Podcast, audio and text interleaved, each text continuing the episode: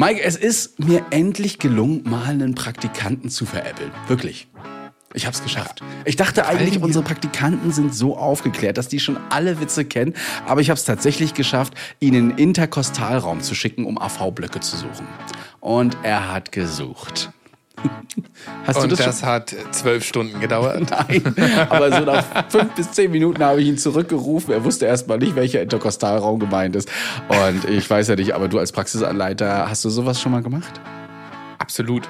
Also ja, vor, allem die, vor allem die, vor allem die AV-Blöcke im Rucksack suchen ist so das oh, Running-Ding. Ne? Ja. Was wir noch so im Rettungsdienst treiben und ähm, wie es denn um den Notarzt Einsatz, nee, Notarztindikationskatalog steht, was der Berufsverband Rettungsdienst damit zu tun hat und warum die jetzt auch einen rausgebracht haben quasi.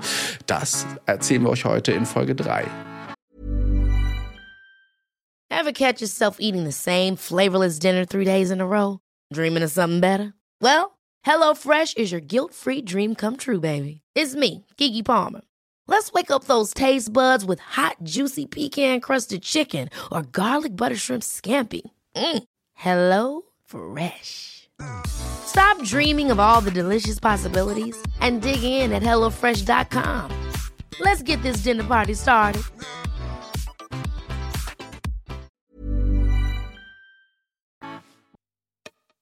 Retterview Staffel 2. Gedankenwissen und Spaß aus dem Pflasterlaster. Mit Notfalltaxi und Sammy Split. Yeah, da sind wir wieder. Mein Gott, eine Woche so schnell vergangen. Wir haben viel, viel gearbeitet und dementsprechend äh, verging die Zeit auch relativ schnell und schwupps haben wir schon wieder eine Woche rum und ihr seid wieder mit dabei. Schön und herzlich willkommen bei Retterview. Hallo Mike. Hallo Christian. Ja, heute mal von zu Hause aus. Ja, genau. Ne, ihr seht es auch wahrscheinlich spannend. auf YouTube, dass Mike heute mal von zu Hause aus Homeoffice macht. Denn es gibt ja auch Familie, die wir haben. Und da muss man sich auch mal drum kümmern. Ich finde das auch gar nicht so schlimm, dass man das mal von zu Hause aus macht, oder? Das ist total okay. Ja. Und vor allem, ich habe hier extra, so im Hintergrund sieht man ein Mini-Background eingerichtet. Ihr seht mit schon, all meinen Mike, Büchern. Du, du, entwickelst dich so langsam ja, zum Redfluencer. Wir arbeiten noch ein bisschen an der Beleuchtung. Das sieht noch ein bisschen muschi-bubu bei dir aus. Ja. Und, Verzeih äh, mir. Ja, alles kein Problem. Wir, das kriegen wir hin, aber so, so läuft das eben. ja. Mike, wir haben ganz, ganz, ganz, ganz viel zu erzählen und ich hoffe, wir kriegen das in der Stunde hin. Äh, allen voran kommen ja schon ganz viele Responses von den Leuten draußen, die uns ja E-Mails geschrieben haben und ich bin super happy, dass du es geschafft hast, so viele auch zu lesen. Ich bin da immer nur so drüber geflogen, ja, über das, was die Leute so schreiben. Also ganz viel Liebe, die hier auch vorankommt, aber auch tolle Themen, oder? Absolut. Also vor allem ähm, so viel Bezug wirklich auch zur letzten Folge, was ich ja denn toll finde. Ja. Und am liebsten, am liebsten würde ich alles sofort beantworten, aber man kommt nicht immer dazu. So. Wir haben eine Kritik tatsächlich bekommen und die Kritik war, äh, wir würden viel zu wenig kritisch unsere Meinung äußern, sondern alles so ein bisschen, naja, wir müssen aber auch sagen, Mike wurde äh, ja auch erstmal eingeführt, wir müssen uns beschnüffeln, Mike muss die Mikrofone und so weiter. Ich schiebe jetzt alles auf Mike einfach. Genau, ich bin schuld. Du bist schuld. Ja, aber äh, ist ja auch so. Aber wir werden heute kritischer über den Rettungsdienst äh, und im Allgemeinen über Notärzte. Nein, wir reden nicht über Notärzte. Es gibt keinen Notärzte-Bashing, keine Sorge. Ja.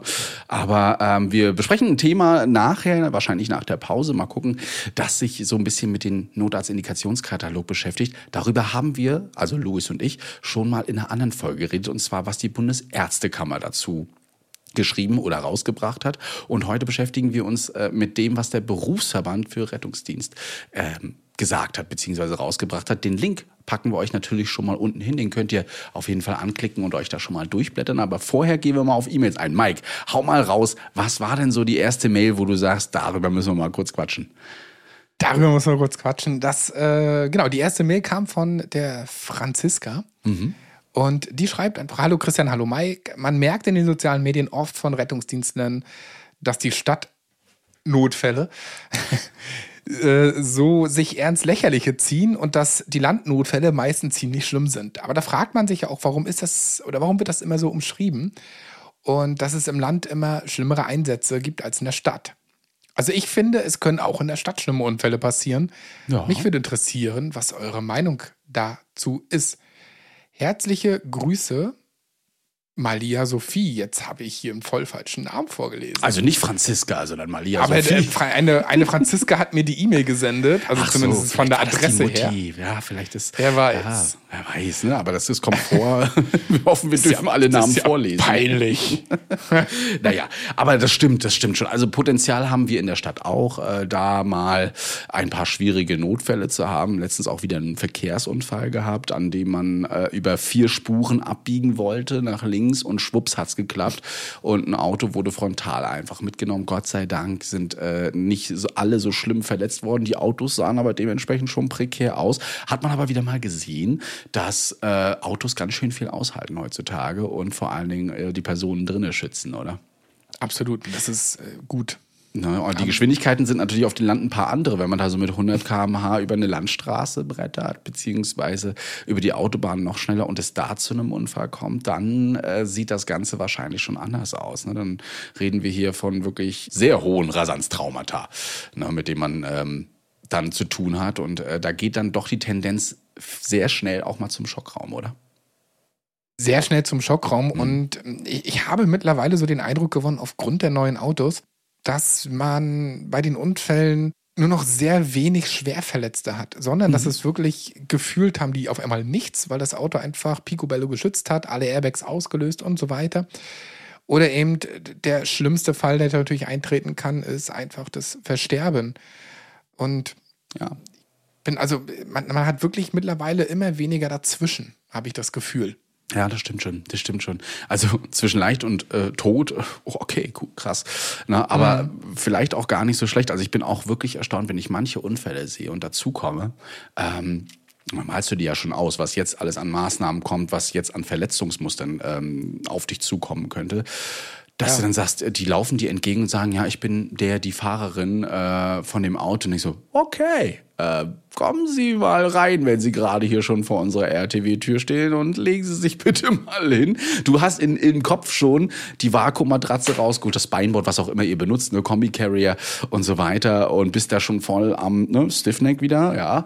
Da haben wir das Thema Anlegen und Patient hat einfach nur vielleicht Kopfschmerzen, nur Kopfschmerzen, ne? Könnte ja auch mal ein bisschen mehr sein, ja. Muss man immer aufpassen. Das kann auch das Adrenalin sein, das erstmal noch hochschießt und die Schmerzen nicht merken lässt und die ganzen anderen Symptome. Ich bin da immer sehr vorsichtig trotzdem. Ja, ich auch, nach wie vor. Ne? Man, man hat ja seinen Kopf, man hat ja seine Leitlinien und ich bin zum Beispiel ein Freund davon, ich schaue mir unfassbar gerne, klingt jetzt doof, nein, ich schaue mir äh, der Arbeit halber immer das Auto an. Also, was ist genau in dem Auto passiert? Was ist da genau beschädigt? Da geht es ja um A, B-Säule. Welche Airbags haben ausgelöst? Wie sehen die Fußräume aus vor allem? Und was ich immer noch sehr spannend finde, ist der Unfallhergang. Ja. Das, klar, das erinnert so ein bisschen an ein Verhör von der Polizei. Aber ich baste mir daraus dann schon immer zusammen, okay, was könnte jetzt kaputt sein? Das ist vor allem auch spannend. Äh, wen habe ich jetzt da? Fahrer, Beifahrer, also von wo kam der Gurt? Wenn es um die Gurtmarken geht, ne? Also gerade da. Und Man, man hat ganz viel im Kopf auf einmal. hier auch vielleicht spannend, denn die Frage kriegen wir auch immer wieder gestellt, wenn ich jetzt den Unfallhergang beschreibe als Patient, den Sanitätern, ähm, erzählen wir das dann auch der Polizei? Also ist das dann verwertbar als Beweismittel und ähnliches, dass man sich vielleicht sogar zu, was zu Schulden kommen lässt? Und äh, dem ist ja nicht so. Ne? Wir, das, was ja uns anvertraut wird, auch im vor allem im medizinischen Sinne, aber eben dem auch ist ja steht ja unter der Schweigepflicht und wir wollen das ja wissen, aber nicht um euch nachher irgendwo anzuzeigen oder der Polizei was zu verpetzen, sondern eben um zu wissen, wie für euch der Unfall abgelaufen ist, aus welcher Richtung kamt ihr, was habt ihr gesehen, wie schnell wart ihr ungefähr, ne? alles andere. Und dann lassen wir auch die Polizei nur rein, wenn das erlaubt ist, durch den Patienten übrigens. Ähm, das könnt ihr nachher der Polizei erzählen. Aber auch die müssen ja aufklären über ne, alles, was sie jetzt hier sagen und so weiter, äh, kann als Beweismittel eben geführt werden. Ähm, da gibt es nochmal einen ganz klaren Unterschied und das solltet ihr auch immer wissen, dass wir als Rettungsdienst da eben auch eine große Schweigepflicht haben bezüglich der ganzen Sache und ihr uns da auch vertrauen solltet und könnt und auch ein Reminder an unsere Kolleginnen und Kollegen. Ne? Auch wenn da mal vielleicht ein Polizist oder eine Polizistin ganz charmant ankommt und gerne was erfahren möchte von euch, Ihr seid gesetzlich dazu verpflichtet, das nicht zu erzählen. Ja. Ganz also, genau. ja. Vor allem, wenn es um das Thema Alkohol geht. mm, ja. Also, also wir sind ja oft die Ersten, die entweder sehr schnell mitbekommen, dass da Alkohol im Spiel gewesen sein könnte. Ähm, aber spätestens, wenn es um Schmerzmedikation oder generell um Medikationen geht, kommt die Frage. Und ich Genau. mache einfach aus Gewohnheit, sage ich dem Patienten wirklich, das bleibt hier im Auto, das bleibt unter uns. Ne? Ich muss es wissen, weil ich dementsprechend das Medikam äh, Medikament anpassen muss. Hm. Und erstaunlicherweise sind die Patienten dann auf einmal sehr ehrlich. Genau. Also wenn sie dir dahin vertrauen, aber du hast ja so Genau. ein vertrauenswürdiges Gesicht auch, ne? dass die auch sagen, ja klar, dem erzähle ich alles, mein Kontostand ist bei ihm sicher. Ja, also das, das ist immer so. Nee, aber äh, neben Verkehrsunfällen übrigens gibt es auch viele andere Notfälle, auch in der Stadtrettung, wo man sagen kann, das sind schon krasse Dinger teilweise. Ne? Also wir haben auch Kreissägen bei uns. Wir haben aber auch äh, tolle internistische Sachen, ja, die nicht nur auf dem Land passieren. Allerdings eben diesen Luxus, den wir schon mal besprochen hatten, ähm, dass wir halt unsere Kliniken recht nah beieinander haben. Ne, in vielen Städten. Sofern diese nicht abgemeldet sind. Und ich fand noch eine zweite Mail sehr spannend. Kannst du dich erinnern, dass du ganz kurz mal über Ersthelfer-Apps gesprochen hast? ja, ich kann mich sehr und, gut daran erinnern. Und, und diese Zersiedlung, ne? also jeder, jeder Landkreis macht sein eigenes Ding so ungefähr. ja, das Und, kann ich äh, sehr gut. Mhm. Da haben wir eine Mail vom André bekommen aus Schleswig-Holstein. Okay. Und, tja, dort läuft es anders. Da gibt es nämlich eine Ersthelfer-App, die heißt, konnte ich bis eben auch noch sagen, ja, äh, ah, Saving, die Saving Life App vom Ah, ASB. ja. Das ist, glaube ich, sogar die, die du angesprochen hast oder Genau, die dir genannt richtig. worden ist in einer Mail. Und die funktioniert landesweit. Alle sechs Leitstellen in Schleswig-Holstein sind an diese App angebunden und nutzen diese auch. Seit Mhm. dem 11. Februar sind in der App 30.000 Ersthelfer registriert. Cool. Und äh, Stand Februar 2023 wurden durchschnittlich 250 Ersthelferalarmierungen pro Monat Mhm. ausgelöst. Tendenz steigen. Ja. Tendenz steigend, so rum. Das System läuft und funktioniert. Und äh, der André selber wurde auch in den letzten zwei Jahren etwa sieben bis acht Mal alarmiert und konnte so im Schnitt drei bis fünf Minuten vor dem Eintreffen des RTWs die Reanimation einleiten. ja. Das ist natürlich, das ist schon mega. Genau, Also, äh, wenn das funktioniert. Nee, Erste-Hilfe-Apps, super richtig, super spannend. Hab, haben wir gemerkt, auch ich wurde auch auf Instagram ganz viel dazu angeschrieben, hey, ihr müsst euch mal die App angucken, ihr möchtet da, diese App und die, habt ihr die vielleicht und so weiter. Also das hat euch ganz schön getriggert und ich bin super stolz darauf, dass viele, viele Leute wirklich diese Erste-Hilfe-App haben, da wo sie verfügbar sind und da auch schon in einen Einsatz gekommen sind. Jemand schrieb mir auch letztens, dass er jetzt gerade erst, ich glaube in Schleswig-Holstein, wieder eine Reanimation hatte und dort sehr schnell vor Ort war. Ein tolles Thema, also ähm, was den Menschen wirklich helfen kann, auch einen Herz-Kreislauf-Stillstand möglicherweise besser zu überstehen, wenn da Ersthelfer da sind, die sich wirklich trauen, ähm, da auch zu helfen oder vielleicht sogar schon einen äh, Fachhintergrund haben, um dort besser sogar noch zu helfen, als äh, vielleicht nur mit dem Drücken. Ne? Also das finde ich auf jeden Fall super, macht weiter so. Vielen, vielen Dank für die ganzen vielen E-Mails zu Ersthelfer-Apps. Ne? Da gab es ja wirklich etliche, beziehungsweise auch Nachrichten. Du hast ja auch wahrscheinlich welche bekommen, auch auf Ja. Da Nicht wenige. Ja. Ich weiß, die Charlotte hat uns hier noch geschrieben. Die E-Mail habe ich auch ähm, sehr, sehr gespannt gelesen. War noch etwas größer, aber wir können sie ja mal kurz vorlesen. Ähm, und die Überschrift ist hier auch Demenz und Schlaganfall. Soll jetzt nicht das große Thema werden, aber wir können mal drauf eingehen. Hier ein kleiner Disclaimer, auch wer sowas nicht hören kann, ne, steht auch unten drin. Er sollte auf jeden Fall mal ein bisschen vorspulen. Und zwar, Charlotte ist 14 Jahre alt und sie schreibt, ich lebe in Bayern. Ich bin seit drei Jahren beim Schulsanitätsdienst und seit äh, letztem Jahr im Juli auch beim BRK, also beim Bayerischen Roten Kreuz. Bei uns gibt's leider kein Jugendrotkreuz, deswegen bin ich mit Sondergenehmigung auch in der Bereitschaft. Ja, coole Sache. Äh, War bei mir früher übrigens auch so mit Sondergenehmigung. Ich bin nachher trotzdem ins Jugendrotkreuz gegangen. Wir hatten ja auch eins. Ich interessiere mich schon seit letzten Jahren für Notfallsanitäterin. Ich bin tatsächlich auch am Überlegen, einen Realschulabschluss dann ähm, zu haben und dann irgendwann vielleicht auch Medizin zu studieren, wenn ich dann eben die Berufsjahre habe. Ich höre jetzt schon seit über einem Jahr euren Podcast und es ist sehr interessant. Mein Opa ist 2018 an äh, Asbestose verstorben. Mein anderer Opa ist im Jahr 2022 an Demenz verstorben. Unser Beileid in diesem Sinne auch nochmal äh, an dich gesendet, liebe Charlotte. Im Winter 2021 hat sich äh, seine Demenz extrem verschlechtert und meine Oma konnte sich nicht mehr um ihn kümmern. Eines Tages bin ich mit meiner Oma zu meinem Opa ins Pflegeheim gegangen. Da ist er auf mich zugekommen und hat mich mit einem Messer attackiert. Das war das letzte äh, Mal, als ich meinen Opa gesehen habe. Ich glaube, er ist dann äh, kurz vor seinem Tod mit einem leichten Schlaganfall ins Klinikum gekommen. Sie vermutet es nur. Meine andere Oma ist letztes Jahr im August verstorben. Sie hatte schon seit ungefähr zehn Jahren COPD, Gold. Also ich denke mal, sie wollte noch wahrscheinlich eine Kategorisierung hinschreiben. Ich würde mich sehr freuen, wenn ihr meine E-Mail-Podcast vorlesen wollt, würdet und vielleicht könnt ihr diese Krankheiten von meiner Oma und meinen Opas auch noch mal näher erklären. Asbestose, muss ich jetzt wirklich sagen, bin ich raus. Bist du raus? Äh, das Problem steht schon im Namen, das Asbest. Ja, Asbest, genau. Ne? Und wahrscheinlich viel Genau. inhaliert, dort eben dementsprechend wahrscheinlich auch schon viele Atemwegserkrankungen bekommen. Ne? Und Richtig. Und das, äh, das macht dann irgendwann die Probleme mit dem Gasaustausch im Endeffekt. Ja gut, ich dachte, wir, also jetzt, wie, wie, wie das äh, weitergeht noch ähm, im Körper, da wäre ich dann raus. Dass Asbest ein sehr giftiger Stoff ist, der noch in vielen, vielen alten Gebäuden mit verbaut ist. Teilweise werden die ja jetzt Asbest saniert. Ne? Ja. Äh, mein Stiefvater damals hat das auch tatsächlich viel gemacht, aber da wurde schon ähm, mit, mit schweren Gerät, mit Atemgeräten und so weiter gearbeitet, um da zu arbeiten. Also wenn ihr so ein Gebäude äh, renovieren sollt und da ist Asbest drin, Leute, denkt an eure Gesundheit.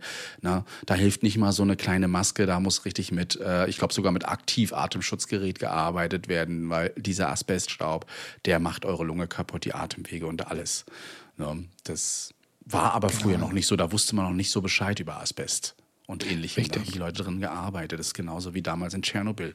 Ja, die Helfer, die dort äh, angefangen haben, dort zu arbeiten, die wussten nicht, was ihnen blüht, nach aufgrund der Radioaktivität. Die wurden da teilweise auch einfach blauäugig reingeschickt. Ne? Ganz schwierig. Ja. Demenz ist unser täglich Brot, muss man sagen, im Rettungsdienst. Gerade in der Stadtrettung haben wir wirklich, ja, wir haben wirklich viel mit Pflegeheim, mit Demenz, aber auch mit Leuten, die um mit Demenz zu Hause leben zu wohnen. Und ich möchte behaupten, dass jeder dritte Patient, den ich irgendwie in die Klinik bringe, der in einem betagten Alter ist, ähm, mindestens eine kleine Demenz hat. Ja, sei es, dass es kleine Orientierungsstörungen sind, dass sie ein bisschen ja, durch den Wind sind oder eben auch, so wie dein Opa wahrscheinlich, dann schon in einem hohen Demenzstadium sind. Und da gibt es dann leider auch ähm, viele Episoden, in denen die Demenz immer stärker wird oder auch mal ähm, besser wird. Das gibt es auch, ne? dass sie plötzlich auch mal wieder klar sind und sich an alles erinnern können und dich auch vielleicht Ja. erkennen. Aber äh, das Ganze geht auch rapide abwärts und es ist eine Krankheit, die halt leider noch nicht heilbar ist.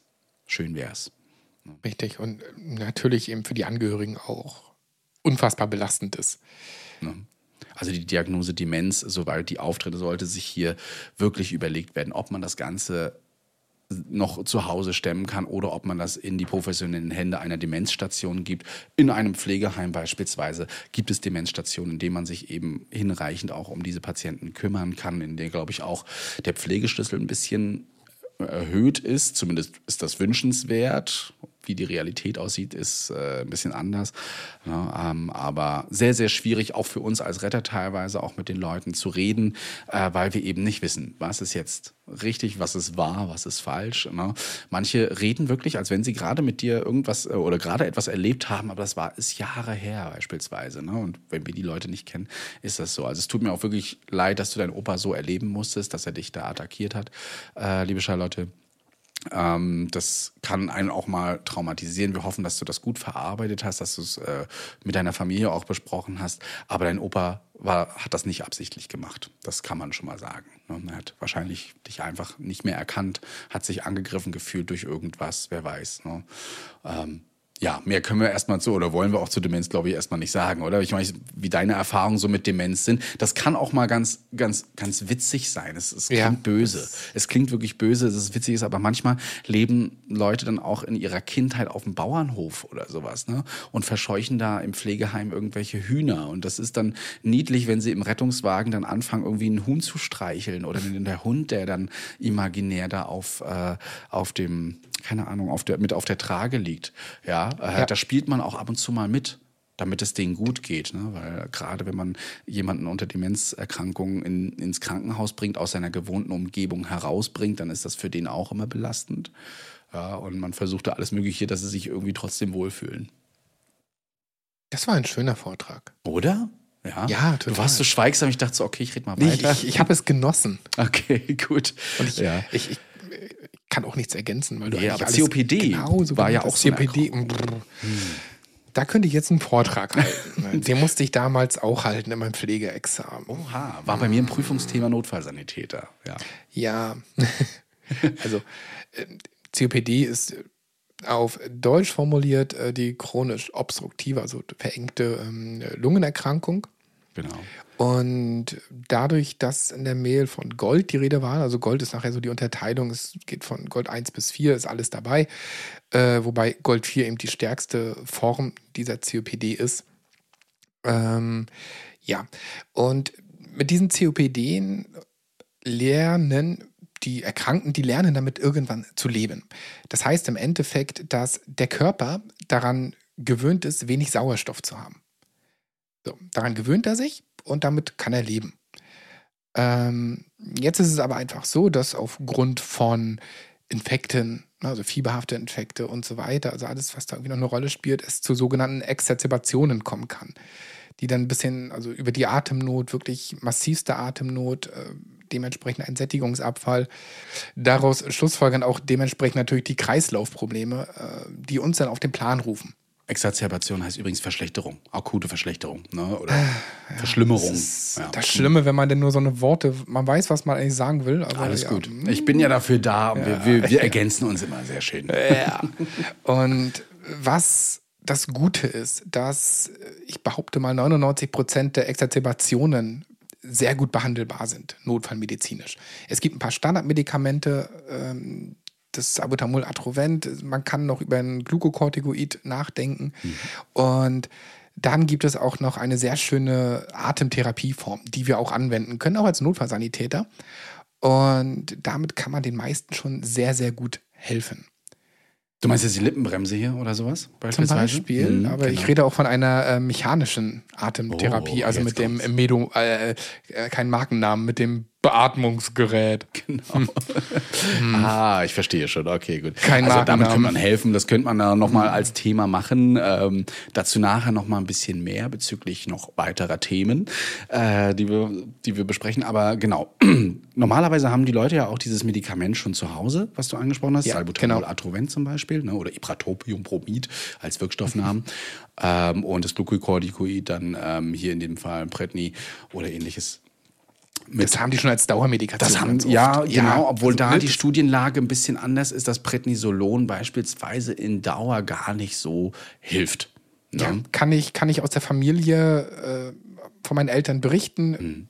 Und da bin ich auch mittlerweile sehr, sehr skeptisch, ob das Brett so Ja. sinnvoll ist. Ich ähm, empfehle, erzähle dir nachher oder ich schicke dir nachher mal die Mhm. Studie, beziehungsweise der, der darüber sehr viel Studien gemacht hat. Ich hatte das Glück, ähm, in der Internistenfortbildung einen Livestream mitzugestalten und da war auch ein Okay. Professor, der sich damit sehr viel beschäftigt hat äh, bezüglich dessen. Und daher hatte ich dann auch mein ganzes Wissen für meine Notsanprüfung, was mir wirklich sehr, sehr geholfen hat, bezüglich Asthma und COPD, was ja erstmal so von den Erkrankungen her das gleich aussieht. Charlotte, wir hoffen, ein bisschen erzählt zu haben, äh, äh, dir auch ein wenig geholfen zu haben, diese Erkrankung weiterhin zu verstehen beziehungsweise ähm, aufzunehmen und wünschen dir und deiner Familie trotzdem alles, alles Liebe, viel Kraft und ähm, weiter so. Ja, wir hoffen, dich bald vielleicht auch als Kollegin dann begrüßen zu können im Rettungsdienst.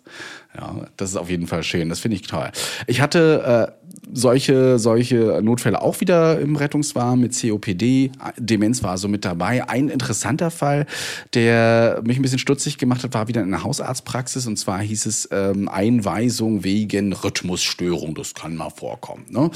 Ähm, Allerdings war diese Rhythmusstörung, die wir bekommen haben, bei einem 35-jährigen, ähm, sehr sportlichen Herrn, der zu seinem Arzt gegangen ist und sich sehr schlapp gefühlt hat schon die ganze Zeit, obwohl er eigentlich Sport treibt und da auch immer mit dabei ist. Und der Arzt hat festgestellt, dass er eine Bradykardie, also einen sehr langen, Her langsamen Herzschlag hatte, der äh, in Herzfrequenzen und Rhythmusstörungen von 25 bis 30 Schlägen pro Minute sich eingepegelt hat. Und der Patient hat immer ist noch hingelaufen mit diesem langsamen Herzschlag und konnte und wollte auch unbedingt noch mit uns runter in den Rettungswagen laufen mit diesem Herzschlag. Also da geht mir ja schon so ein bisschen der Stift, wenn ich hier immer sowas sehe und denke, Verstehe ich. er hatte den Absolut. Arzt auch noch gefragt, wie sieht's aus mit Zugang? Keiner gelegt. Irgendein Medikament geben? Mir fällt da jetzt nur eins ein, maximal zwei. Die, nö, Nö, das, äh, pff, nö, habe ich jetzt nicht gemacht. Gut.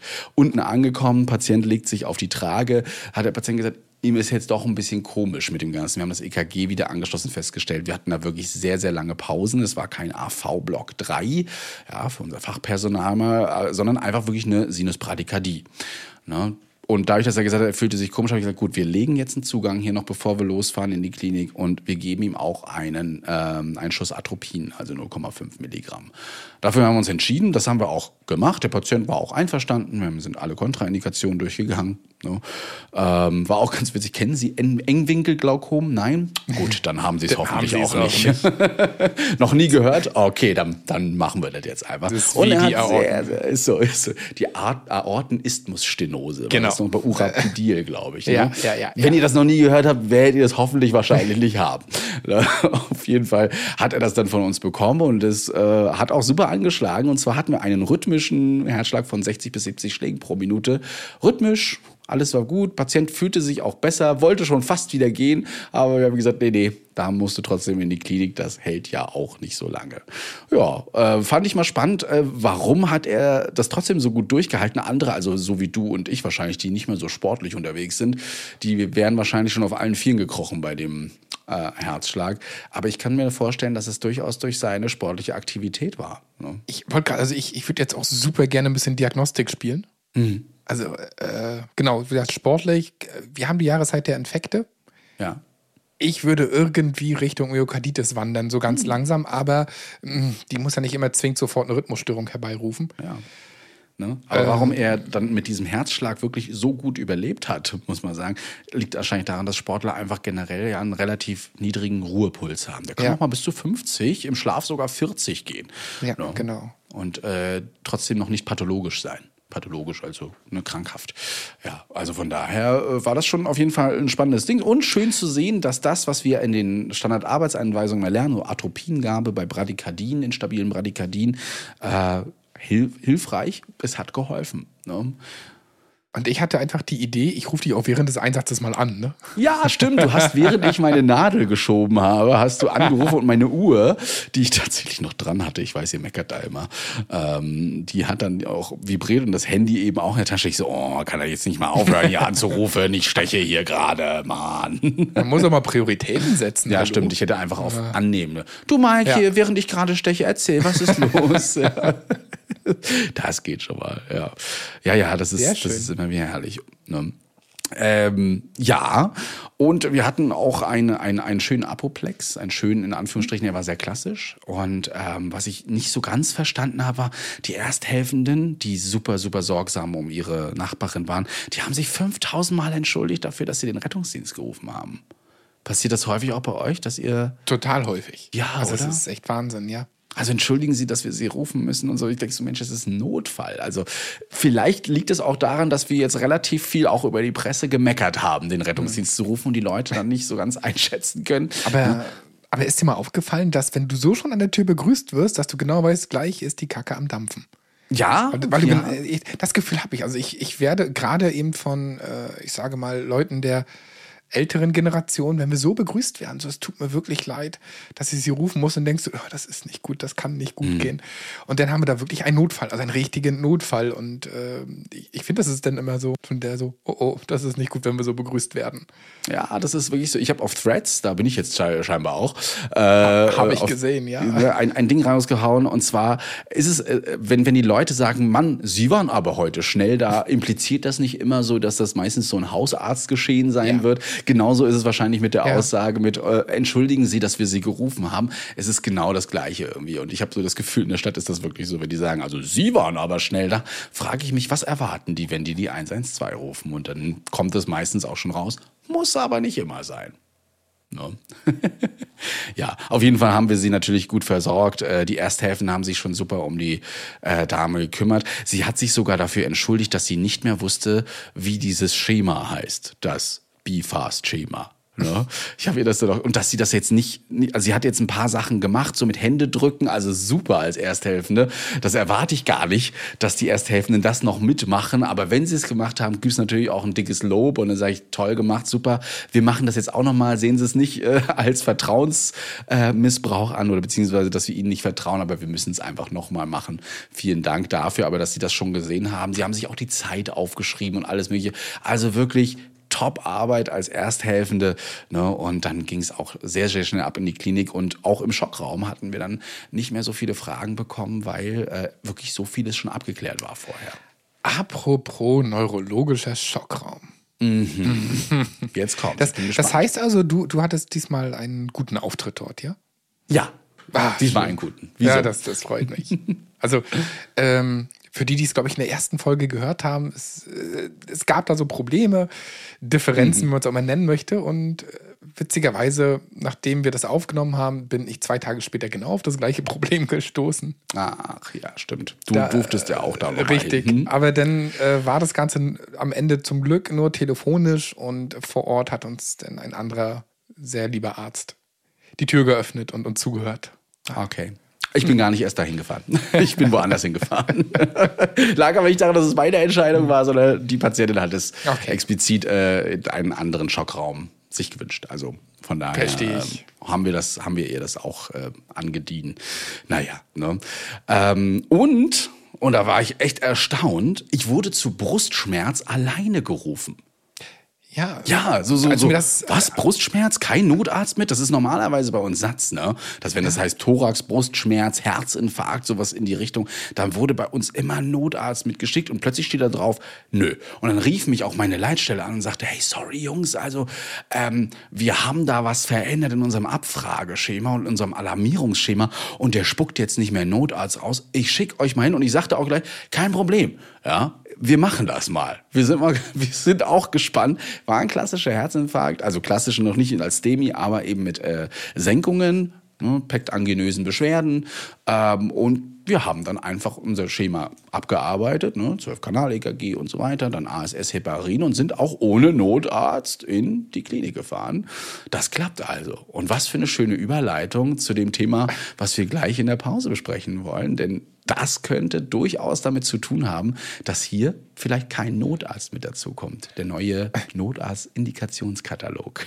Und- Was eine Überleitung, oder? Abs absolut. Und in dem Sinne, ähm, ich wollte eigentlich auch noch gerne über meine Woche erzählen, weil Ja. ich habe gearbeitet und ich habe es auch sogar auf mehr als zwei Einsätze geschafft. Mhm. Ähm, also bevor wir in die Pause gehen, äh, zwei, also ein sehr spannendes, eine sehr spannende Sache, wie ich fand, und eine sehr lustige Sache. Ja, warte mal kurz. Ja. Sprich das nochmal ein, dass du auch was, äh, ich, ich schieb dann meinen Brustschmerz äh, nach hinten vor die Pause. Nach hinten vor die Pause. Ja. ja. Hm. Also, okay. Erzähl einfach nochmal, ich Ja. mach mal einen Marker und dann erzähle ich diesen Einsatz einfach nochmal und dann. Also auch, ja, auch ich habe äh, in der Tat ein paar Dienste gehabt und habe es auch auf mehr als zwei Einsätze gebracht, netterweise. Und da sind mir zwei in Erinnerung geblieben. Der eine sehr spannend, weil es für mich auch unüblich war. Also das Einsatzgesch oder das Krankheitsgeschehen. Und das zweite war irgendwie lustig am Ende. Ähm, zuerst zu dem Spannenden. Wir wurden zu einem unklaren Abdomen, also ganz einfach formuliert Bauchschmerz unklarer Herkunft. Also der Disponent konnte noch oder der Patient konnte auch am Telefon nicht sagen, woher es kommt. Dann äh, ist das am Ende unsere Aufgabe.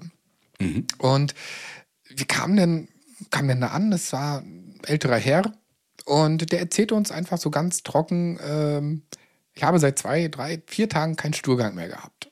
Da dachte ich, ja, was treibe ich jetzt eigentlich hier? Was ist mein Job?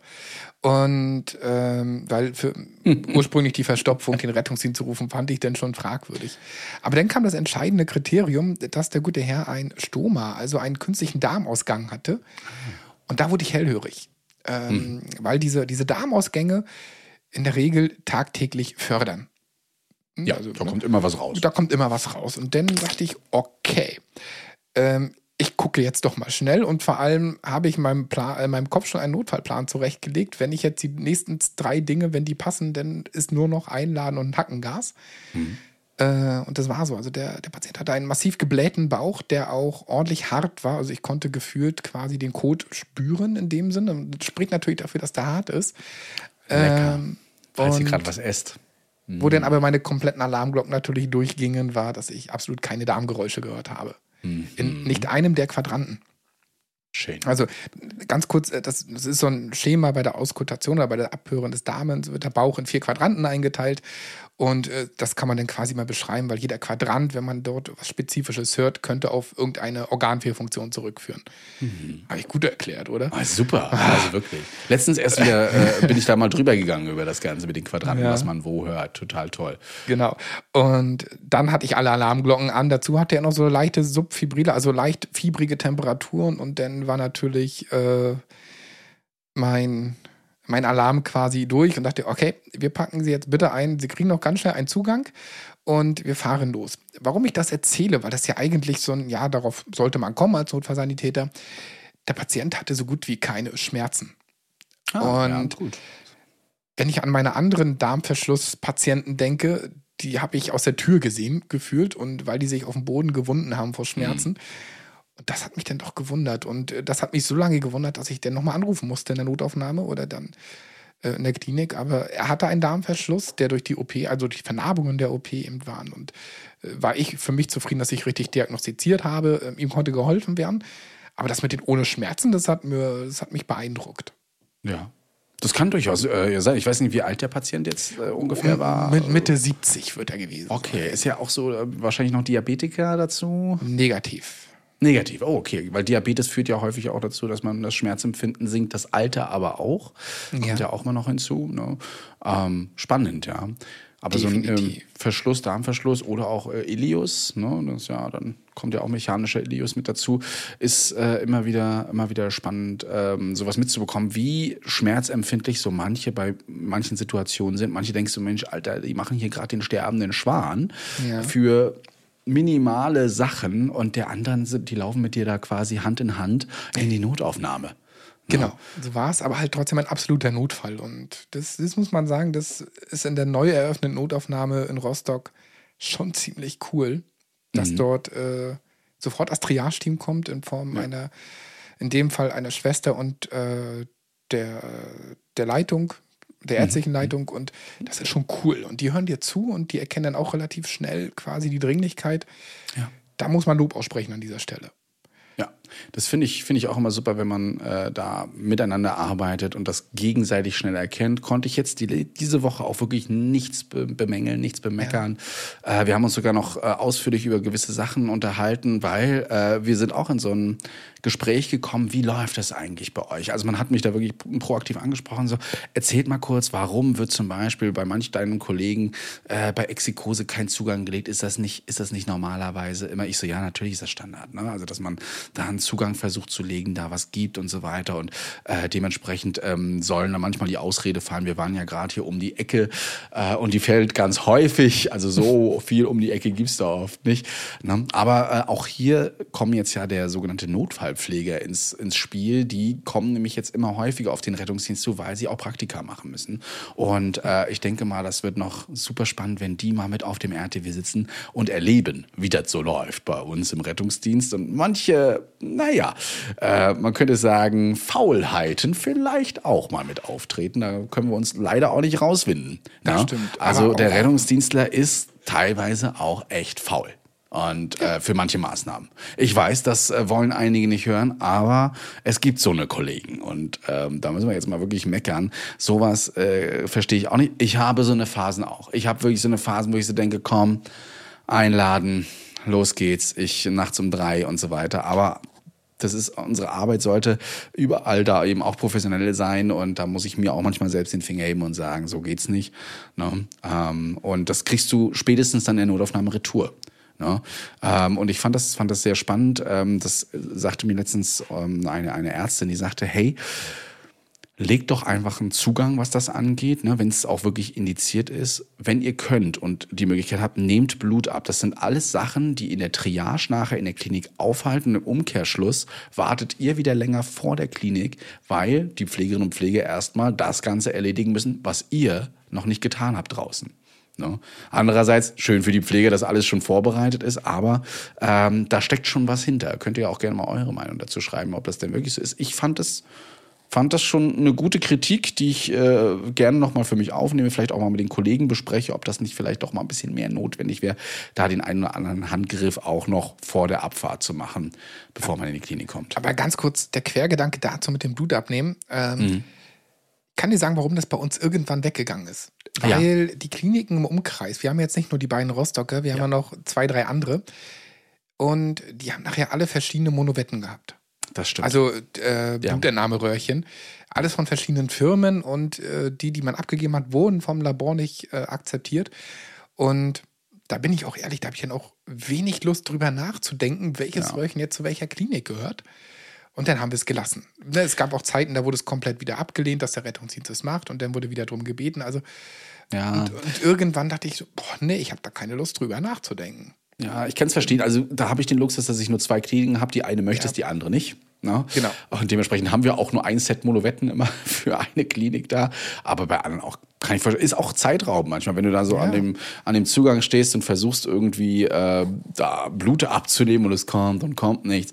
Ne? Ähm, ja, das ist, das ist manchmal auch zeitraubend. Und da erkläre ich mich dann aber auch und sage, hey Freunde, der, der war geizig, der Patient. Ne? Genau. Er wollte kein Blut geben oder ähm, ähnliches. Also Das- das, das ich aber, halt aber wenigstens immer. ein Zugang dazu. Ne? Das hält halt auch mal auf. Ja. Ja. Ach, immer, immer wieder spannend, ja. Ich habe noch eine zweite Geschichte, falls es dich interessiert. zweite Story von dir. Oha. Heute Ja. hat er ein bisschen aufgefahren. Heute habe ich aufgefahren ähm, und die Story ist eigentlich äh, zu Beginn sehr langweilig, weil der Einsatz war komplett unspektakulär. Das Spektakuläre begann erst ähm, nach der Übergabe des Patienten. Nämlich, äh, wie man es kennt, macht man sein Auto sauber und füllt den Rucksack wieder auf und so weiter und so fort. Und ich hatte mit einer Auszubildenden Dienst, das hat auch alles Spaß gemacht, bis sie irgendwann sagte, Mike, ich kriege die Seitentür nicht auf. Da hatte ich, okay, ähm, gut, ich guck mal. Und dann dachte ich, ja, komm, ganz, ganz, ganz sanfte Gewalt. Also ich meine das auch wortwörtlich sanfte Gewalt. Natürlich. Na, ich mache keine Autos kaputt. Äh, hat dann aber beim ganz normalen Öffnen dazu geführt, dass ähm, von der Seitentür, also es ist eine Schiebetür, die mittlere Verankerung komplett rausgebrochen ist Nein. und mir die ganze Tür entgegenflog. und ich dann die Tür erstmal Hast du, die, hast du die Notöffnung gezogen, irgendwie beim Flugzeug? Genau, so, bam, so. richtig. Und äh, was mich aber gerettet hat, weil diese Türen sind schwer, ist, dass die Tür noch an zwei anderen Schienen und Ankern gehalten wird. Weshalb äh, sie natürlich, äh, Gott sei Dank, dann nicht runtergefallen ist, aber eben aus der mittleren Schiene rausgeflogen ist. was mir Angst gemacht hat. Und das war wirklich eine Materialgeschichte, also es lag nicht an uns. Äh, Wir konnten die Einzelteile noch aufsammeln des Ankers. Ja, und an dieser Stelle muss man sagen, dass der, dass der Rettungsdienst in der Hinsicht wirklich gut vernetzt ist mit äh, Firmen, die quasi für solche Reparaturnotfälle denn einfach da sind. Also der Herr kam auf einem Sonntagnachmittag zu uns in die Wache. Also Wow. ich konnte die Tür wieder schließen, das, das Schließen ging. Mit, Okay. ran, mit randrücken und so, das hielt auch, alles war gut. Wir sind ganz langsam nicht einsatzbereit zur Wache zurückgefahren. Und dann hat der Herr schon auf uns gewartet und hat äh, innerhalb von einer Viertelstunde da einen neuen Anker eingebaut und die Tür ging Krass. wieder. Und das, fand, das, äh, fand ich phänomenal. das fand ich phänomenal, weil im Prinzip hätten wir jetzt irgendwie gucken müssen, wie kriegen wir ein neues Auto ran, wir müssen ein Ersatzauto holen und so weiter, Mhm. das umpacken, das hätte uns irre viel Zeit gekostet, die wir, äh, die wir haben, ohne Frage, ne? aber äh, die wir nicht einsatzbereit sind. Da haben wir schon echt einen Luxus, ne? dass Das- wir das sowas war schon- äh, da war ich so begeistert. anrufen können. Also das funktioniert Ja. wirklich relativ schnell mit solchen Sonderfahrzeugen, Reparateuren, äh, Reparaturfirmen, die dafür da sind, ja. Das lag auch nicht am Alter des Autos, das ist eines unserer neuesten Autos, welche wir haben.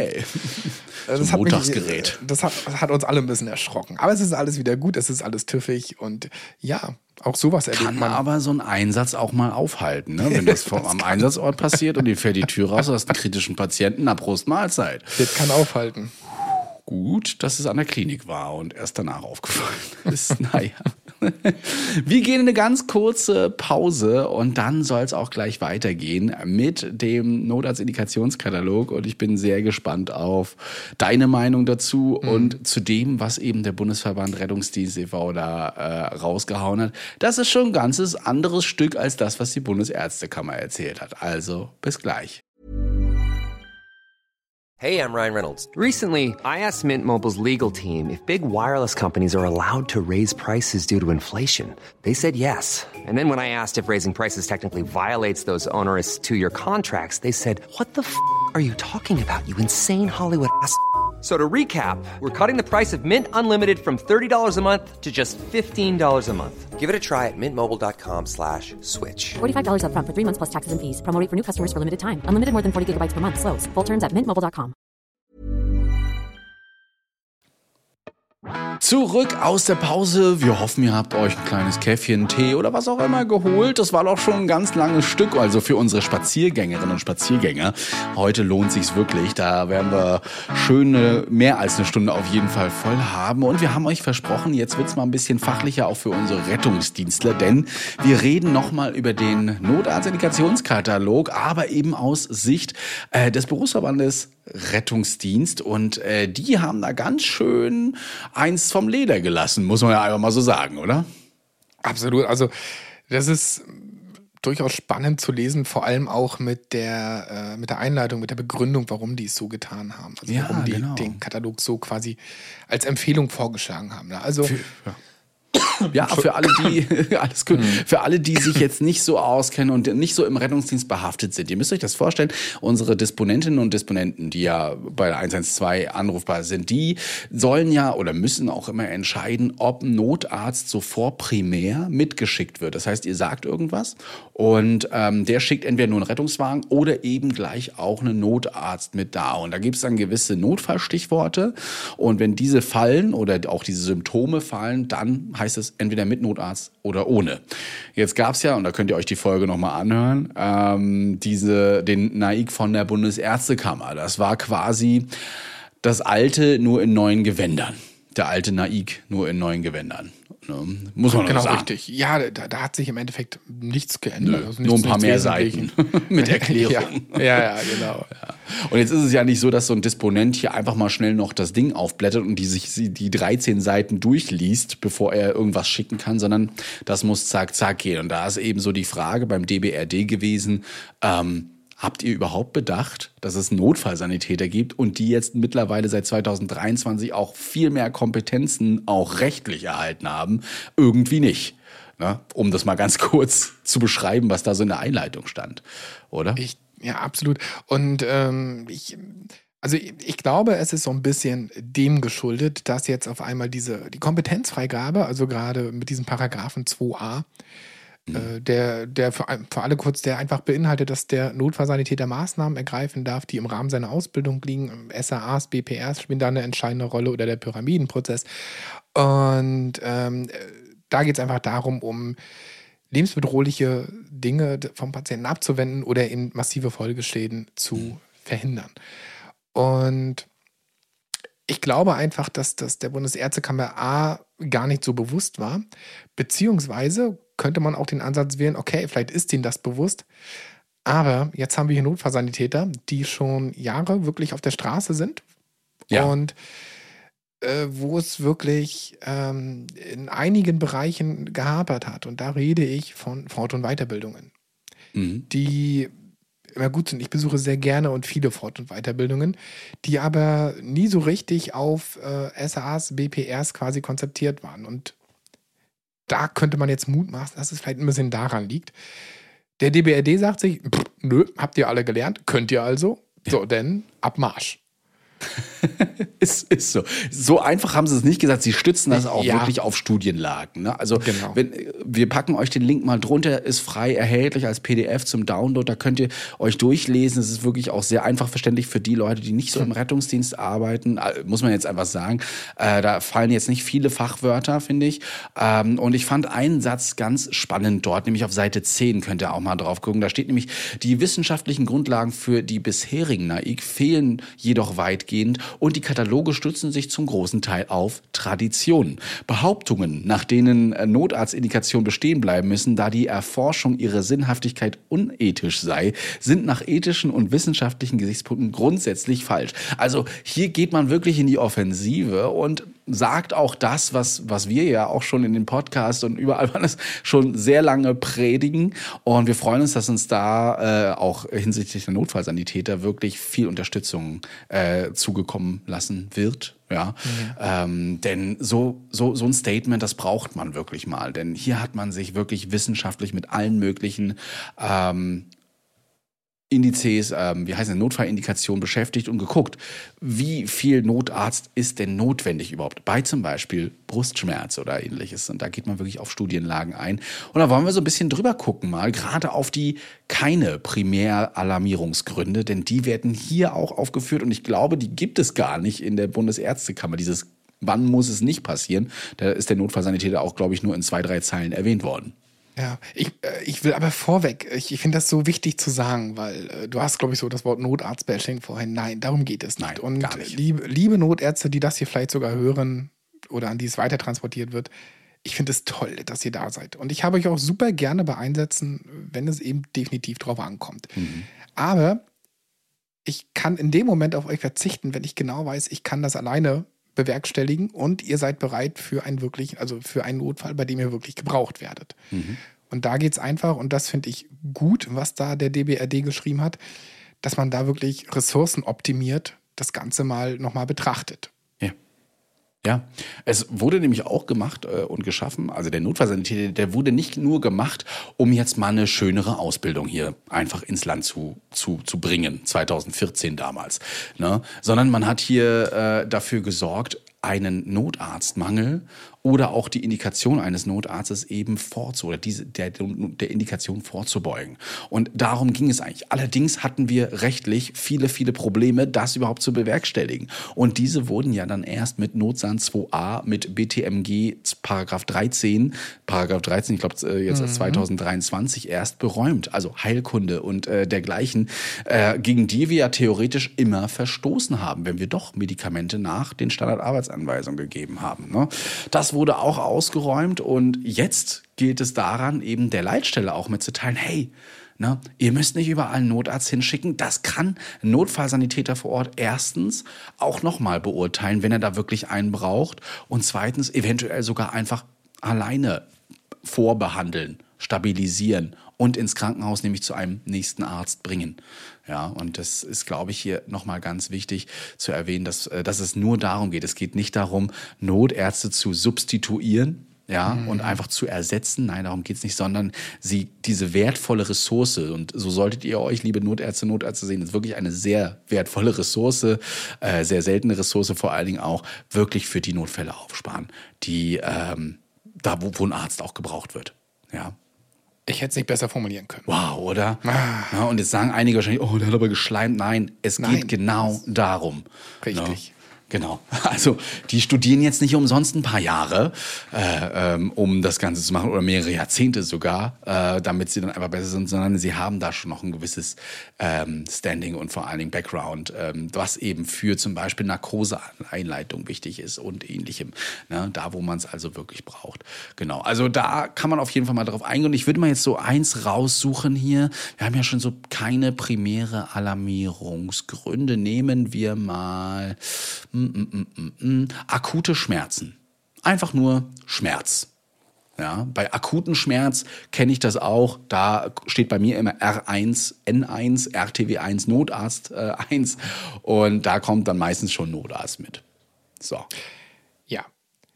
Und jetzt ist es so, und so begründet es der DBRD auch in meinen Augen zu Recht, dass wir hier einfach durch den Paragraph 2a des Notsangesetzes ausreichend Möglichkeiten zur adäquaten Analgesie haben. Wir haben nämlich durch Änderungen, logisch, wir, haben durch äh, die 2a und auch durch das, was wir erlernen, ähm, die Medikamente Dormicum, also Midazolam und Ketamin zur Verfügung als nicht-opioide äh, Schmerzmittel. Und wir haben durch die Änderung des BTMGs, also des Betäubungsmittelgesetzes und dann auch das Heilkundegesetz, was da so ein bisschen mit implementiert wurde, ähm, auch die Möglichkeit, in gewissen Situationen Opiate zu geben. Ja. zum Beispiel Fentanyl, Morphin, Nalbufin, Richtig. jetzt bei uns zum Beispiel im Sechsländer-Beschluss der SAAs mit drinne. Äh, aber vorher auch übrigens schon Paracetamol, Ibuprofen sind auch für Notfallsanitäter kein. Ja. Ne, Dinge, Ob's- die wir leider nicht haben. Hm? Dinge, die wir leider nicht haben. Also ich würde es, ich würde es furchtbar toll finden, Paracetamol auf dem Auto zu haben. Und- Oder Ibuprofen als Kurzinfusion. Also Ich hoffe, es beiden. hören nicht so viele zu aus, meinem, aus Rostock, aber es wurde bei uns am RTW letztens geguckt, wo Paracetamoltröpfe äh, reinpassen in den Rucksack. Ähm, spricht also dafür, dass eventuell sowas bei uns endlich eingeführt wird. Ne? Ja, und das ist gut. Das ist ein super schönes Medikament, weil es gerade intravenös auch verdammt gut wirkt. Ja, genau. Einige sagen ja so, Paracetamol wirkt bei mir nicht, wenn ich das zu Hause immer nehme. Aber da gibt es einen Unterschied zwischen oral nehmen und äh, immer noch intravenös geben. Ne? Nennt sich nachher First-Pass-Effekt, ja, weil es dann eben nicht erst metabolisiert durch die äh, Leber geht, sondern eben direkt dort wirkt, wo es sein soll. Und äh, da eben ähm, gewisse Effekte oder beziehungsweise Abschwächungen durch Leber, Fortader und so weiter dann eben umgeht. Ja, das ist ja das Schöne am IV geben. Ja. Und hier wurde eben gesagt, Analgesie durch einen Notsahn vollkommen ausreichend bei akuten Schmerzen. Da gibt es genügend Mittel, wie Maite schon sagte, um einen Schmerz erstmal vorzubehandeln und dann weiter in die Klinik zu fahren. Ne? Richtig. Und genau, ich finde ich find dein Fall, also dein Beispiel, äh, was, was dich ja selbst verwundert hat mit dem Thoraxschmerz, das finde ich super. Dass Ja. da jetzt, dass der DBRD sagt, "Mm, nö, Notarzt äh, braucht nicht alarmiert werden, weil es ist, sind genug Möglichkeiten vorhanden. Und natürlich, es ist, glaube ich, jedem auch Nicht-Rettungsdienstler bewusst, wenn wir von Thorax, also Brustschmerz reden, na klar, kann da ein Herzinfarkt hinterstecken. Aber wir reden hier wirklich von Thoraxschmerz, also als Stichwort Thoraxschmerz und nicht Thoraxschmerz mit Bewusstseinseintrübung. Und das muss man ganz klar differenzieren. Ne? Also natürlich, wenn es heißt, der Patient ist bewusstlos oder hat dazu noch eine ausgeprägte Atemnot mit Bewusstseinseintrübung, dann kommt der Notarzt mit. Wir reden hier wirklich schlicht und ergreifend vom Thoraxschmerz, der natürlich nach Erstuntersuchung auch ein Herzinfarkt sein kann. Ja. Und auch da haben wir alle notwendigen Kompetenzen, das zu versorgen. Und äh, ich, ich sage das jetzt mal ganz, ganz äh, spöttisch, ja, auch ein Notfallsanitäter ist in der Lage, einen Patienten in der Klinik voranzumelden. Sei es für einen Schockraum, sei es für ein Herzkatheterlabor, weil der Notfallsanitäter auch in der Lage ist, ein EKG zu interpretieren. Mhm. Ja, ist so, ist so. Und das können wir auch. Und nicht nur Ja. eben einen STEMI zu sehen oder ähnliches. Äh, Nein, wir können auch Recht, Rechtschinkelblöcke, S1, Q3. Das soll, damit sollte man sich auf jeden Fall regelmäßig beschäftigen, um sowas zu erkennen. Ja, das ist wichtig. Fortbildung ist das A und O für den Notfallsanitäter. Also sich nur auf seinem Status zu berufen äh, und darauf auszuruhen, zählt nicht. Ähm, beschäftigt euch wirklich jedes Jahr einmal mit gewissen Notfallbildern und geht zu euren Fortbildungen, ähm, aber auch an unsere ärztlichen Leiterinnen und Leiter.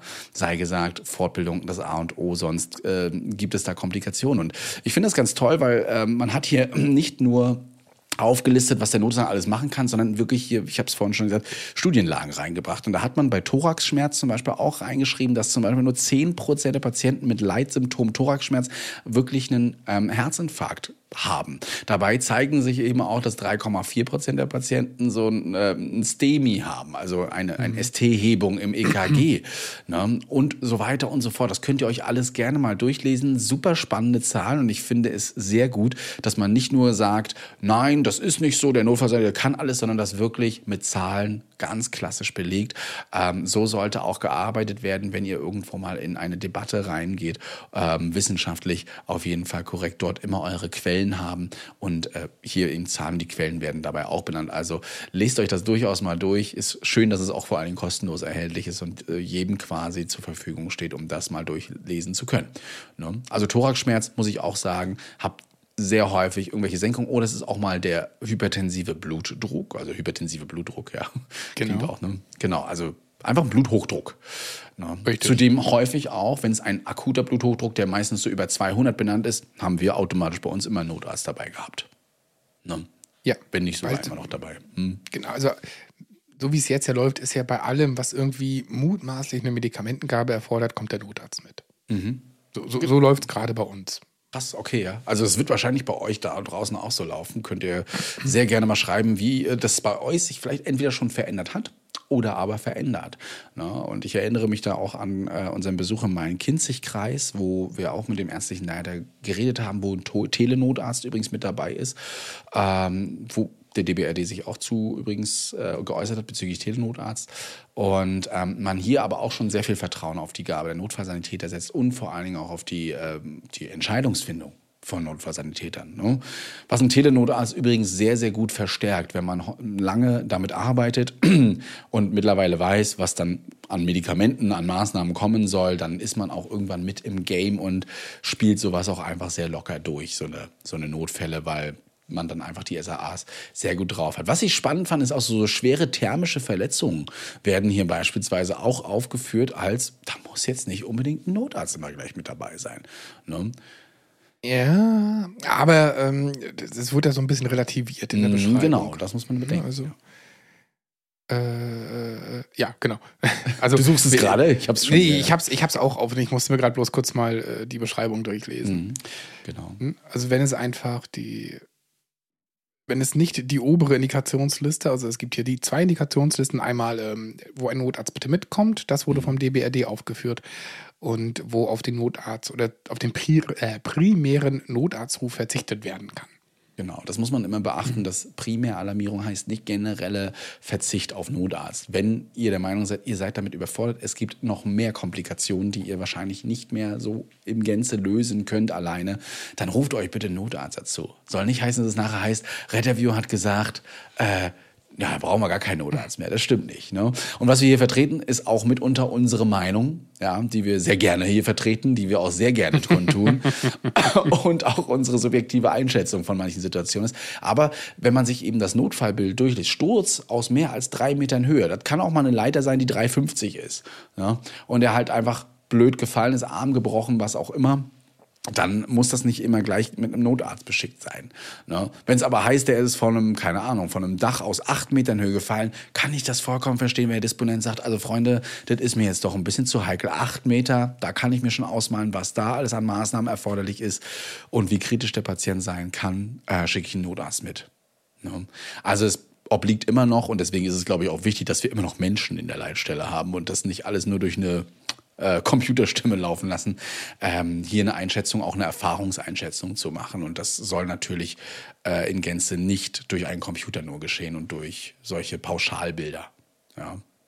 Ich finde äh, beim DBRD, ähm, was ich spannend finde, andersrum, weil ich es ausschließlich mit Notarzt kenne, sind die ähm, psychischen Geschichten. Mhm, ich sehe es auch gerade. Ja. Also ne, ähm, da wird vom psychischen Ausnahmezustand oder von der akuten Psychose gesprochen oder eben auch vom, äh, vom drohenden Suizid. Und das finde ich in, insofern spannend. Ich kenne es nur mit Notarzt, diese Einsätze. Und es wird jetzt geschrieben, ähm, dass der Wahrscheinlichkeit nach eine Primeralarmierung eines NEFs oder eines Notarztes keinen Vorteil bringt. Da das meiste wirklich entweder so gelöst werden kann, beziehungsweise entweder auf Rücksprache oder wenn es, so interpretiere ich es zumindest, wenn es nachher um eine Zwangseinweisung in dem Sinne geht, dann immer noch nachgefordert werden kann. Also bei, bei uns ist es so, dass der Notarzt die Zwangseinweisung durchführen muss. Ich weiß, in Rostock läuft das ein bisschen anders. Nee, es ist genauso. Also man muss Ich dachte, da kann das der Beamte tun. Ja, genau. Also äh, die, die PsychKG, äh, die, ja, das, äh, das Gesetz für äh, psychische Erkrankte ist ja bei uns in MV immer gleich. Also von daher Ja. muss das bei euch auch so sein. Ähm, das unterscheidet sich tatsächlich von Land zu Land. Also in Bayern zum Beispiel dürfte sogar die Polizei eine sofortige Unterbringung, so heißt es im Fachjargon, ähm, erwirken, wenn alle andere Methoden wie Arzt oder ein Beamter, Kommunalbeamter hier nicht zur Verfügung stehen. Ja, ähm, bei uns ist es aber so, soweit ich gelesen habe, muss eine Einschätzung durch einen Arzt und eben nochmal durch einen kommunalen Beamten erfolgen, ne, um Okay, eine sofortige Unterbringung ähm, zu erwirken. Vielleicht, vielleicht bringe ich es auch gerade durcheinander, ähm, dass der Notarzt die Ersteinschätzung macht und wir geben dann aber immer Rückmeldung an den Amtsarzt. Und der Ah, entscheidet dann, ob oder ob nicht. Und in Rostock läuft es meines Wissens nach, weil verbessere mich bitte, äh, über eben die Beamten der Genau. Berufsfeuerwehr. Genau, bei uns ist es beispielsweise so, dass dann eben Beamte Berufsfeuerwehr auf dem NEF sein sollten oder wenn gerade nicht verfügbar hier eben auch ein Beamter A-Dienst, B-Dienst ähm, oder vielleicht auch auf dem HLF oder sowas eben mit dazukommt und dort mit entscheidet. Aber es muss auch ein Arzt, ähm, Arzt mit vor Ort sein, das Ganze Genau. mit entscheiden. Dann, dann habe ich das nur verwechselt, aber ja. hat. Ja, ja, genau. da war ich, genau. Genau, das kommt dazu. Die Frage ist eben bei Drohnensuizid, ist es denn immer so, dass Leute eben immer sofortig untergebracht werden müssen, also unter Zwang runter mitgenommen werden oder kommen sie sogar freiwillig mit, weil wir ihnen Hilfe anbieten? Und das scheint hier zumindest laut DBRD gesagt nicht immer der Fall zu sein, dass man hier immer äh, einen Notarzt braucht und das einen Vorteil bringt, wenn da noch so viele Menschen auf einen zukommen.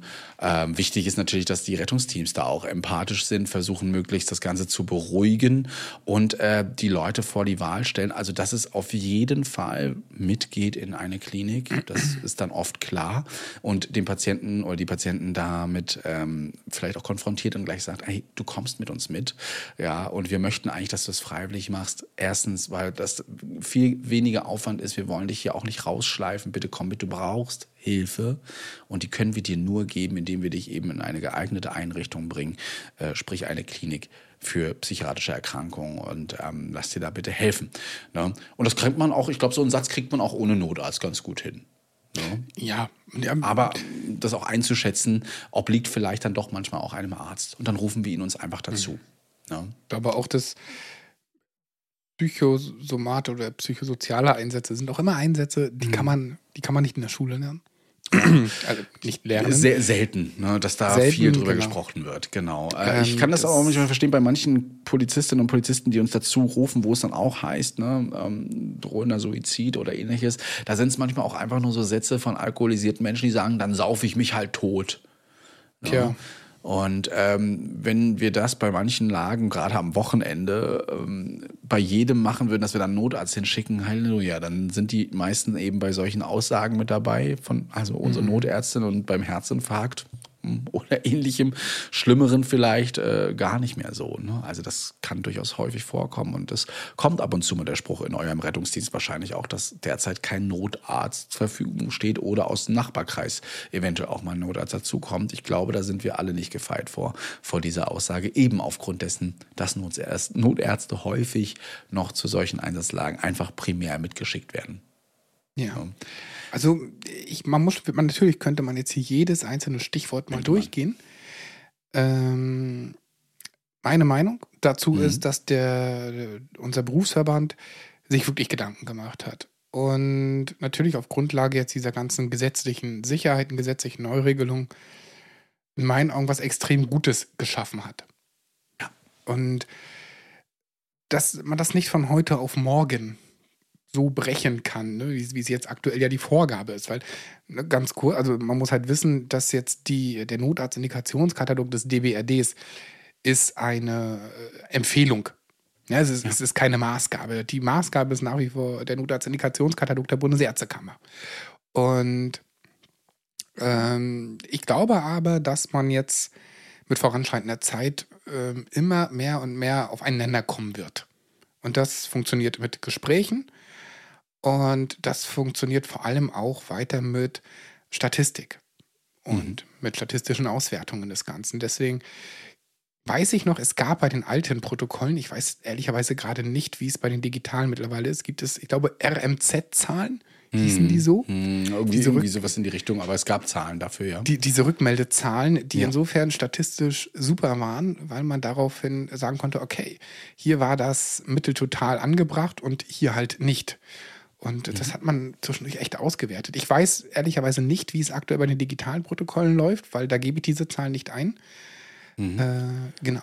Und Aber es kann ja trotzdem ähm, immer noch ausgewertet werden, wurde zu dem Einsatz ein Notarzt mitgeschickt, wurde er abbestellt, ähm, ist er denn da wirklich hinzugekommen, hat er da wirklich was behandelt und so weiter. Ich denke mal, sowas kann ausgewertet werden. Diese Digitalprotokolle sind eine riesen Datenkrake, das wurde damals auch schon im äh, Main-Kinzig-Kreis gesagt, indem man einfach diese Zahlen auch erstmal auswerten muss und kann, wie auch immer man das dann eben tut. Da musste wahrscheinlich sogar Leute einstellen dafür, um eben diese riesen Daten auszuwerten. Und ähm, das ist super wichtig. Wie, schön, dass sowas eben geschaffen wurde, auch von einer offiziellen Stelle. Und ähm, ja, die Lobby für Rettungsdienst ist nun mal leider immer noch recht gering. Ne? Äh, wenn wir eine hätten, wäre die natürlich auch äh, dementsprechend äh, groß und mitbefürwortet. Ähm, ich will, will uns gar nicht selbst als Lobby bezeichnen, aber eben auch als Fürsprecher äh, für sowas, äh, auch von unserem Podcast. Und ich freue mich auf jeden Fall am 22. März, ist es, glaube ich, auf zehn Jahre Notfallsanitäter vom DBRD, der Veranstaltung in Berlin. Da werden wir uns definitiv auch ausführlich nochmal darüber unterhalten. Ich weiß nicht, ob du auch da bist, so als Gast. Ähm? Stand jetzt habe ich da Dienst. Ah. Ich, ich gucke gerade parallel in meinen Kalender. Ja, wird auf jeden Fall spannend sein. Da kann man noch mitmachen. Wer noch nicht mit dabei ist, es steht auf der DBRD-Seite auch drinne. Nochmal, da könnt ihr euch, glaube ich, auch sogar noch anmelden. Zehn Jahre Notsan G. Äh, Gibt es sogar eine extra Seite, eine Konferenz dafür zum Notfallsanitätergesetz. Und da sind äh, einige Menschen mit dabei, die äh, darüber berichten. Ähm, übrigens auch Leistungs... Äh, Quatsch hier, wie heißen sie denn? Na, Sprecher aus der Gesundheitspolitik zum Beispiel sind mit dabei. Janosch Stamen, den wir auch schon bei uns im Podcast hatten, äh, freue ich mich auch, äh, ihn nochmal persönlich wiederzusehen. Herr Lechleutner zum Beispiel, auch vom Bundesverband der ärztlichen Leitung Rettungsdienst ist mit dabei. Äh, Habe ich auch schon öfter mal gesehen, getroffen. Da können wir auf jeden Fall mal gemeinsam argumentieren. Also da bin ich sehr gespannt. Auch die Schulleitung zum Beispiel aus der Berufsfeuerwehr Lübeck, Anne Müller, ist äh, da mit dabei, wird sich da bestimmt auch. Also wir werden uns schon ganz cool äußern und ich glaube, das wird ein sehr, sehr spannendes äh, Thema sein, wie sich der Notfallsanitäter so entwickelt hat. Deswegen würde es mich freuen, wenn du mit dabei bist, weil ich erlebe den Notfallsanitäter ja nur erstmal, also aus, aus der Ego-Perspektive ja erst seit August, quasi, seitdem ich es darf. Ne? Also seitdem ich das gemacht habe. Du ja schon weitaus länger. Ne? Dementsprechend äh, müssen, sind, müssen wir gespannt sein und wir müssen halt auch einfach, also ich, ich gehe damit mit, dass dieser Naik von der Bundesärztekammer wirklich auf, auf Tradition aufbaut und auf dieses, wir dürfen nichts verlieren. Sie denken ja, sie verlieren ihr Gesicht und zwar völlig und das ist ja nicht so. Ne? Das, ist, das per ist se einfach nicht das so. Problem. Und das ist, genau, und das ist das Problem, was ich äh, in Gesprächen mit Ärzten immer wieder erkenne. Also nicht bei jedem, um Gottes Willen, aber immer wieder doch höre, ist, äh, für mich der schlimmste Spruch war einmal, ihr wollt uns doch nur loswerden. Ja, Ich, nein, um Gottes Willen, nein, das möchte ich nicht. Ja, aber wa- warum fühlt man sich Ja. denn von einem Fachberuf, und wir sind jetzt Fachberuf, wir dürfen uns so bezeichnen, ähm, denn so sehr bedroht, wenn man zu, bei dem einen oder anderen wieder sagt, oh, warum bin ich jetzt überhaupt hier? Warum sitze ich hier? Ja. Also, es ist wirklich eine, eine, eine Riesenschneise zwischen, ja, ich muss hier gar nicht sein, das hättet ihr wahrscheinlich auch alleine gekonnt, und ja, warum habt ihr mich nicht gerufen? Ihr wollt uns doch nur loswerden. Also ähm, da muss man sich, glaube ich, als Notarzt auch mal einig sein und ähm, auch, als, äh, auch dafür sprechen, dass wir da schon einiges beherrschen. Aber, und das müssen wir auch selbstkritisch sehen, alles beherrschen wir noch nicht. Richtig. Weil Und, auch da in der Fortbildung, in der Ausbildung, glaube ich, geschlust wurde. Sehr lange. ja. Und dahingehend hoffe ich, ich persönlich, also wenn ich für mich spreche, dass ich durch meine Stelle im Beirat des Rettungsdienstes in MacPom zumindest dahin mitwirken kann, dass wir in Sachen Fortbildung und Weiterbildung uns äh, weiterentwickeln. Ja. Und auch für mich an dieser Stelle wichtig, dass äh, es A, Konzepte gibt, die wir dann also quasi wirklich übertragen können auf die Aus-, Fort- und Weiterbildung. Und für mich ist es wichtig, die Berufsgruppen im Rettungsdienst. Und da rede ich nicht nur von den Rettungssanitätern, Assistenten und Notfallsanitätern, sondern ich rede auch von den Notärzten. Dass auch die Notärzte in die Weiterbildungen mit reingezogen werden. Also in Rettungsdienst Weiterbildungen. Ja. Denn das ist bis jetzt zumindest noch keine Pflicht für Notärzte. Ähm, Ja. Genau, das ist freiwillig und ich, ich, viele, viele Notärzte kommen auch immer zur Rettungsdienstfortbildung und ich finde das auch toll.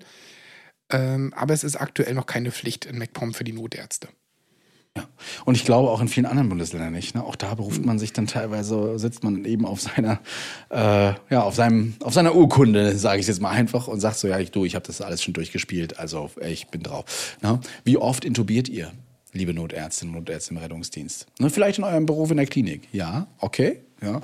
Aber draußen, das ist immer so eine andere Frage. Oder viele andere Sachen, Thoraxdrainage und ähnliches. Ne? Ähm, und auch wir haben ja immer wieder auch einen Fachbezug, einen Studienbezug. Ne? Also wie oft beschäftigen sich auch Kolleginnen und Kollegen mit aktuellen Studien, neuen Erkenntnissen. Und ich glaube, das wissen dann der ein oder andere Kollege, Notarzt, Notärztin, dann vielleicht auch nicht. Und da können wir uns gegenseitig bereichern. So sollte es auch sein. Ne? Richtig. Ich will an dieser Stelle noch eine, eine äh, ganz schöne Sache erzählen. Und zwar haben wir bei uns jetzt wirklich in der Wache ähm, Notärzte aus einer Rostocker Klinik, die immer zu uns kommen. Und äh, mit denen sind wir vollends zufrieden. Also was heißt vollends zufrieden? Weil wir immer ein Team sind. Und vor Ort, also auch, auch, auch am Einsatzort, ist das kein, Hierarch kein senkrechtes hierarchisches Gefälle, sondern wir sind ein Team. Und es wird auch, wenn wir mit Notarzt dort sind, immer nach der Meinung des anderen gefragt. Und das finde ich, und das finde ich super. Also ich, ich kenne es anders aus früheren, früheren Zeiten, dass da wirklich die Hierarchie ganz klar, stringent geregelt wurde. Und mittlerweile ist es, ich finde das so schön, das Arbeiten Ja. und einfach noch einen Punkt mehr zu sagen, um Gottes Willen, liebe Notärzte, ich will euch nicht loswerden. Ja. aber ich will euch aufsparen für. Einsätze, wo ihr wirklich gebraucht werdet. Bin ich auch absolut dafür und äh, kann ich auch, auch nur so berichten, dass ich von vielen Notärzte, Notärzte, die ich jetzt erlebe, äh, die auch teilweise neu dazugekommen sind zu uns in den Rettungsdienst, wirklich äh, super begeistert bin, weil hier wird gequatscht miteinander, hier werden Meinungen ausgetauscht, ähm, hier wird auch wirklich gefragt, bist du, gehst du d'accord? Ja. Ähm, dass wir das jetzt so machen. Oder hast du noch eine Idee?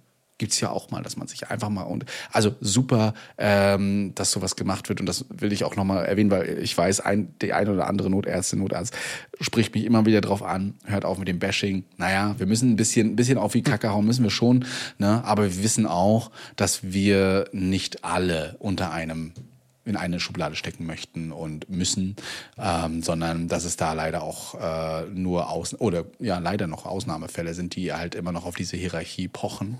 Ja, und ähm, das sollte dringend äh, unterlassen werden, sonst ja, eskaliert das gerne auch mal oder man landet vor Gericht. No, das gab es ja dann auch schon. Dann Aber das hoffen wir nicht. Also Nein. äh, alles, alles gut. Aber wir müssen uns weiterentwickeln. Und Ich- das klappt. Eben, und wir entwickeln uns jetzt auch weiter und zwar in die nächste Woche hinein und wollen mal gucken, was da so abgeht. Ich bin sehr gespannt, denn nächste Woche passiert bei mir wohl auch einiges. Also erstmal habe ich noch einen Krankentransport, der wirklich schwierig wird. Äh, ich berichte nächste Woche darüber, wie äh, alles so funktioniert hat. Seid gespannt drauf. Äh, da bin ich selbst mal ein bisschen aufgeregt wieder, weil er schon, finde ich, interessant an, angekündigt wurde. Und Mike, du bist auch noch in der 24-Stunden-Schicht nächste Woche, oder? Ja, direkt, also heute ist äh, Freitag, also ich bin direkt morgen dabei. Ja. Und äh, ansonsten nächste Woche habe ich noch drei Dienste sogar. Ich habe drei 24er nächste Woche. Oha, mal nicht nur die zwei, die du sonst immer angekündigt hast, auch mal die drei. Na, da Ja. bin ich ja gespannt, wie viel läuft. Wir halten uns immer gegenseitig so ein bisschen auf dem Laufenden, äh, wie viele Einsätze wir heute schon so hatten, äh, wenn wir parallel Einsatz haben. Und ich bin gespannt auf das erste Mal, wann wir uns wieder an der Notaufnahme treffen. Ihr könnt uns eure Meinungen über das Ganze, was wir gesagt haben, natürlich wie immer info at retterview.de auch schreiben. Da freuen wir uns ganz tierisch drauf. Seid uns bitte nicht böse, wenn wir auf Instagram nicht immer auf alles reagieren können. Das ist ganz schön viel, was ihr uns da um die Ohren haut, aber wir versuchen alles irgendwie zu erfassen, aufzuschreiben und mitzubringen. Und auch Themenvorschläge sind immer super gerne willkommen. Dürft ihr auch weiterhin schreiben, auch wenn wir vielleicht auf das eine oder andere nicht antworten, könnte es passieren, dass euer Thema vielleicht auch in der nächsten Folge oder in der übernächsten mit reinkommen. Und ja, Mike, es war mir wieder eine Freude, mit dir zu quatschen. Heute mal aus der Ferne heraus. Ja, auch ungewohnt, aber äh, mit dem Ganzen, mit der Kamera ist das, läuft das super. Ja, das kriegen wir noch hin und ich komme irgendwann mal vorbei und dann richten wir das richtig schön ein, dass es auf YouTube dann auch noch ein bisschen anders Ja, aussieht. du, du hast hier einen ganzen Raum zur Verfügung. Oh, Tob toll. dich ich werde mich aus. austoben. Ich hole mir meine Handschuhe und meinen äh, Bohrschlüssel und dann reißen wir hier Wände ein. Nein, sehr gut. Ja, genau. Also bis zum nächsten Mal und äh, passt auf euch auf. Viel Spaß für diejenigen, die noch äh, Dienst haben. Bis dann. Bis bald, ihr Lieben. Retterview Staffel 2 Gedanken, Wissen und Spaß aus dem Pflasterlaster. mit Notfalltaxi und Sammy Splint.